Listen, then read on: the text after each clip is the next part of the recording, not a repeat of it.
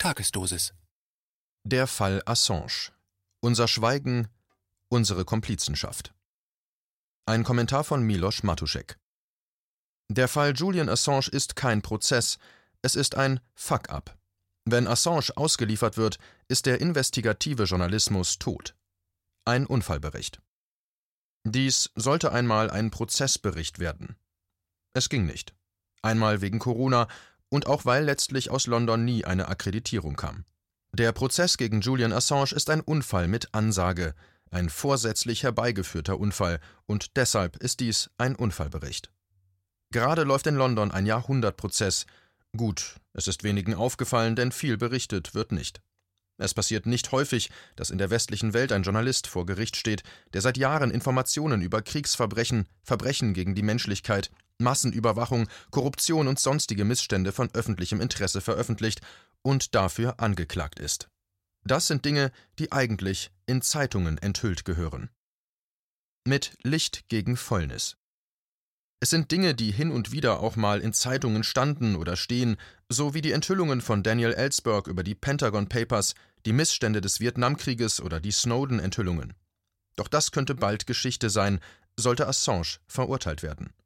Der Preis für die Veröffentlichung von wahren Informationen Wikileaks hat nachweislich noch nie eine Falschinformation veröffentlicht, wird zu hoch sein. Momentan beläuft sich der Preis auf 175 Jahre Haft. Assange soll in die USA ausgeliefert werden, wo er wegen Spionage angeklagt ist, gestützt auf ein Gesetz von 1917. Es wäre ein Präzedenzfall, eine Überschreitung sämtlicher Grenzen. Julian Assange ist eine Person, in der auf besondere Weise die Zeitläufe zusammenlaufen. Er ist Herz und Kopf einer Organisation, die Informationen von öffentlichem Interesse veröffentlicht. Er ist Verantwortlicher eines Geheimdienstes der Bürger. Assange ist schon als vieles bezeichnet worden, aber am ehesten ist er ein nomadischer Transparenzphilosoph und Maschinenstürmer, der mit einem selbstgebauten Programm Licht auf unangenehme Wahrheiten wirft und damit auch das Selbstverständnis der westlichen Welt in Frage stellt. Er ist ein anarcho-libertärer Denker, ein Aktivist, der mit technologischen und journalistischen Mitteln Wahrheiten in den öffentlichen Raum befördert. Herrschaft braucht aus seiner Sicht Verschwörung. Es gibt keine Herrschaft weniger über vieler ohne Absprachen. Julian Assange hasst die Verschwörung der Mächtigen gegen die vielen, sie ist ein Verrat an der Demokratie, und er hat sich vorgenommen, die Verschwörung zu zerschlagen.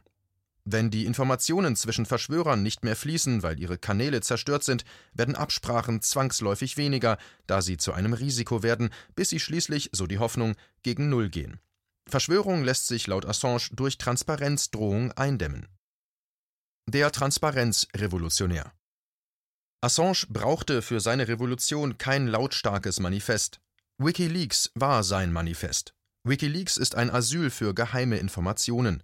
Es funktioniert wie eine Babyklappe im Internet, ein unzensierbares, nicht zurückverfolgbares System zur massenhaften Weitergabe von Geheimdokumenten und ihrer Analyse. Eine virtuelle Fabrik der Wahrheit. Jeder Leak zeigte den Mächtigen, ich sehe das, was ihr nicht wusstet, dass ich sehe. Sonst hättet ihr es vielleicht nicht gewagt. Und ich zeige es allen. Ihr könnt euch nie mehr sicher sein, wenn ihr etwas Kriminelles tut, egal ob es Kriegsverbrechen von Staaten, Steuerhinterziehung von Banken oder die Methoden von Scientology sind. Das ist für Mächtige ein Affront, eine Beleidigung, die ultimative Kampfansage. Eine soziale Bewegung zum Aufdecken von Geheimnissen, so Assange, könne viele Regierungen stürzen, die sich darauf stützten, dass sie die Realität verschleiern, einschließlich der US-Regierung. Die USA sehen Julian Assange und Wikileaks schon seit 2008 als eine Art Public Enemy Number One, den Bin Laden des Informationszeitalters. Wie verhindert man also den Verrat Mächtiger an der Demokratie? Leaks sind ein brutales, aber letztlich einzig mögliches und daher notwendiges Mittel. Die Ultima Ratio. Die Snowden-Enthüllungen sind ein gutes Beispiel. Snowden hatte keine andere Möglichkeit, als das Datenmaterial über die Massenüberwachung von NSA und Co. zu entwenden. Er musste die Beweisstücke veröffentlichen und Geheimdienstverrat begehen, um die illegale Massenüberwachung von Bürgern in aller Welt durch ihre Regierungen offenzulegen. Hätte er darüber nur einem Journalisten berichtet, hätte dieser Bericht von den Geheimdiensten mit Verweis auf Geheimnisverrat unterbunden werden können, und das Ganze wäre erneut mit Verweis auf Geheimhaltung in einem ebenso geheimen Gerichtsverfahren versteckt worden. Geheim, geheim, weg. Niemand hat's gesehen. Es ist, wie es ist. Je heikler die Information, desto brutaler muss sie ans Tageslicht befördert werden, sonst wird sie nicht lange überleben. Vom Star zum Dissidenten des Westens. Assange veröffentlichte ab 2006 zuerst Dokumente über Wahlfälschung in Kenia, über die Praktiken von Scientology und die Steuerhinterziehungstaktiken von Banken. Er wurde gefeiert und mit Preisen überhäuft. Wikileaks landete seit seiner Gründung im Jahr 2006 mehr journalistische Coups als die New York Times und Washington Post in 30 Jahren. Das Blatt wendete sich ab dem Jahr 2010, als Assange begann, sich verstärkt durch Veröffentlichungen mit den USA anzulegen. Collateral Murder, das bekannte Video von dem Hubschrauberangriff auf Zivilisten im Irakkrieg, bei dem auch zwei Reuters-Journalisten ums Leben kamen, ging um die Welt. Die US-Militärs legten dem Reuters-Verantwortlichen im Irak, Dean Yates, damals Fotos vor, auf denen Kalaschnikows und Raketenwerfer zu sehen waren, um zu zeigen, dass die Getöteten bewaffnet waren. Lügen in Zeiten des Krieges, wie wir heute wissen. Julian Assange war tatsächlich der einzige Mensch der Welt, der die Wahrheit ans Licht brachte.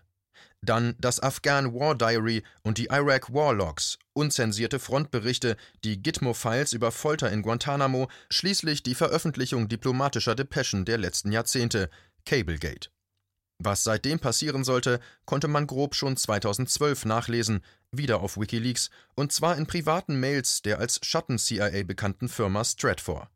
Lasst ihn uns die nächsten 25 Jahre von einem Land ins nächste verlegen und ihn mit Klagen überziehen, zieht alles ein, was er und seine Familie besitzt, um jede Person in Verbindung mit Wikileaks einzubeziehen. Seine Computer wurden konfisziert, Wikileaks mit FBI-Leuten infiltriert, Misstrauen gesät. Der seit 2012 in der ecuadorianischen Botschaft in London im politischen Asyl sitzende Assange wurde seit 2015 rund um die Uhr durch die Firma UC Global überwacht, sogar seine Vergiftung wurde erwogen. Stoff aus einem Spionagethriller. Sowas kann man sich fast gar nicht ausdenken. Und jetzt auch noch ein Schauprozess. Der zynische Höhepunkt des Spektakels ist nun der juristische und öffentliche Umgang mit Assange. Dass dieser Prozess überhaupt stattfindet, ist eine Farce, Erst das Hochsicherheitsgefängnis Belmarsh in London und die Höchststrafe von fast 50 Wochen für die Verletzung von Kautionsauflagen, dazu Einzelhaft, psychologische Folter, wie Experten, Ärzte und der Sonderberichterstatter für Folter Niels Melzer letztes Jahr aufdeckten. Es gibt keinen Zweifel, Julian Assange ist ein politischer Gefangener. Er wird gedemütigt, muss sich täglich entkleiden, wird geröntgt. Was glaubt man zu finden? Einen Mikrofilm mit noch ein paar diplomatischen Depeschen im Enddarm? Assange wurde in ein Hochsicherheitsgefängnis gesteckt, Einzelhaft wurde verordnet, für ein Auslieferungsverfahren ist das nicht normal. Man türmt Verfahrensfehler auf Verfahrensfehler, Überwachung, eine befangene Richterin, Verletzung des Rechts auf Waffengleichheit im Prozess, kein Zugang zu Anwälten und Dokumenten. Allein die Tatsache, dass Gespräche Assanges mit Ärzten, Anwälten und Vertrauten in der Botschaft ausspioniert wurden, dürfte genügen, um den Prozess zum Platzen zu bringen. Wem nützt dieses unwürdige Spektakel? Warum gibt sich der britische Staat diese unglaubliche Blöße? Ärzte, Anwälte, Künstler, Journalisten, Politiker protestieren, signieren Petition um Petition.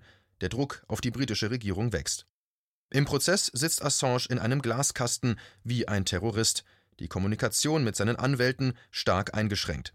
Schon in den letzten Monaten hatte er kaum Möglichkeit, sich mit seinen Anwälten zu besprechen. Seine Verlobte Stella Morris und viele andere kämpfen um sein Überleben.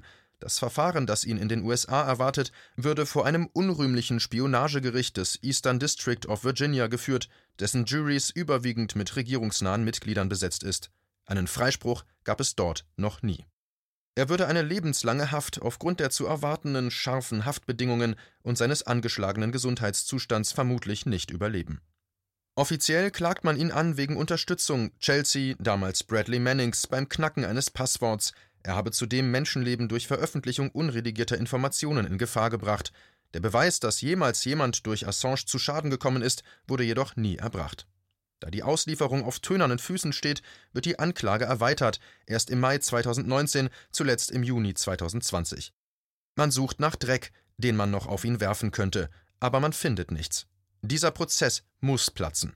Assange muss auf freien Fuß kommen, alles andere würde das britische Justizsystem der Lächerlichkeit preisgeben. Eine Auslieferung aus politischen Gründen ist nicht möglich, zudem verbietet die Europäische Menschenrechtskonvention eine Auslieferung unter anderem dann, wenn eine Person Folter oder unmenschliche Behandlung zu erwarten hat, sowie eine Versagung basaler prozessualer Rechte wie das Recht auf sachgemäße Verteidigung, so wie es im Fall von Assange zu erwarten ist. Wie lange Assange überhaupt noch prozessfähig ist, steht auf einem anderen Blatt. Fieberthermometer der Pressefreiheit. Julian Assange, er ist jetzt schon zu einem Symbol der Pressefreiheit geworden. Erneut verdichten sich die Zeitläufe in seiner Person. An seinem Beispiel wird gerade der aktuelle westliche Stand der Pressefreiheit verhandelt. Er ist jetzt das Fieberthermometer der freien Welt. Ganz konkret, daran, wie man Assange jetzt behandelt, kann man ablesen, wie viel an Informationen man als Bürger morgen noch bekommt. Heikle Informationen, geheime Informationen, aber Informationen, die man braucht, um als Bürger Entscheidungen zu treffen. In der Demokratie ist dieser unverstellte Zugang zentral. Der Bürger ist der Souverän.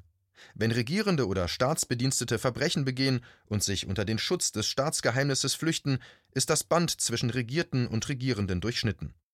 In einer Demokratie kann es keinen legitimen Geheimnisschutz für Verbrechen Einzelner geben. Eine Regierung, die das vor der Öffentlichkeit vertritt, putscht von oben nach unten. Ein Justizsystem, welches das mitmacht, wird zum Komplizen. Und eine Öffentlichkeit, die dazu schweigt, hat Demokratie nicht verstanden und letztlich auch nicht verdient. Assange wird nicht primär dafür bestraft, was er getan hat, man versucht ihn davon abzuhalten, je wieder etwas zu veröffentlichen. Für Menschen, die die Wahrheit fürchten, ist Assange eine tickende Zeitbombe. In einer Welt voller Lügen ist jemand, der eine Wahrheitsmaschine betreibt, gefährlich und einer der mächtigsten Menschen der Welt. Bestrafe einen, erziehe hundert, hieß es bei Mao Zedong. Das ist das pädagogische Spektakel und Signal an alle Journalisten in der Welt. Ihr seid als Nächste dran. Als in den USA im Jahre 1690 die erste Zeitung auf den Markt kam, wurde sie tags drauf verboten. Die Gründung von Wikileaks 2006 war die Geburtsstunde einer neuen Form des Journalismus. So wie der Wissenschaftler einen Beweis mitliefern muss, wenn er ernst genommen werden will, sollte es auch der Journalist tun müssen. Solange das nicht geschieht, besteht ein direktes Machtungleichgewicht. Leser sind nicht in der Lage zu verifizieren, was man ihnen erzählt. Damit ist dem Machtmissbrauch jede Tür geöffnet. Im 21. Jahrhundert, nach Renaissance, Humanismus und Aufklärung und in Zeiten des Internets, ist der Bürger des Westens immer noch nur ein Glaubender, der sich viel zu oft auf kolportierte Trugbilder stützt. Das ist die schmerzvolle Botschaft von Julian Assange. Wir haben keinen blassen Schimmer von der Realität in ihrem ganzen Ausmaß. Das Urteil wird am 4. Januar 2021 verkündet. Der Prozess könnte dann von höheren Instanzen weitergeführt werden. Auch dank dieses Prozesses öffnet sich der Schleier um die Realität täglich mehr vor unseren Augen.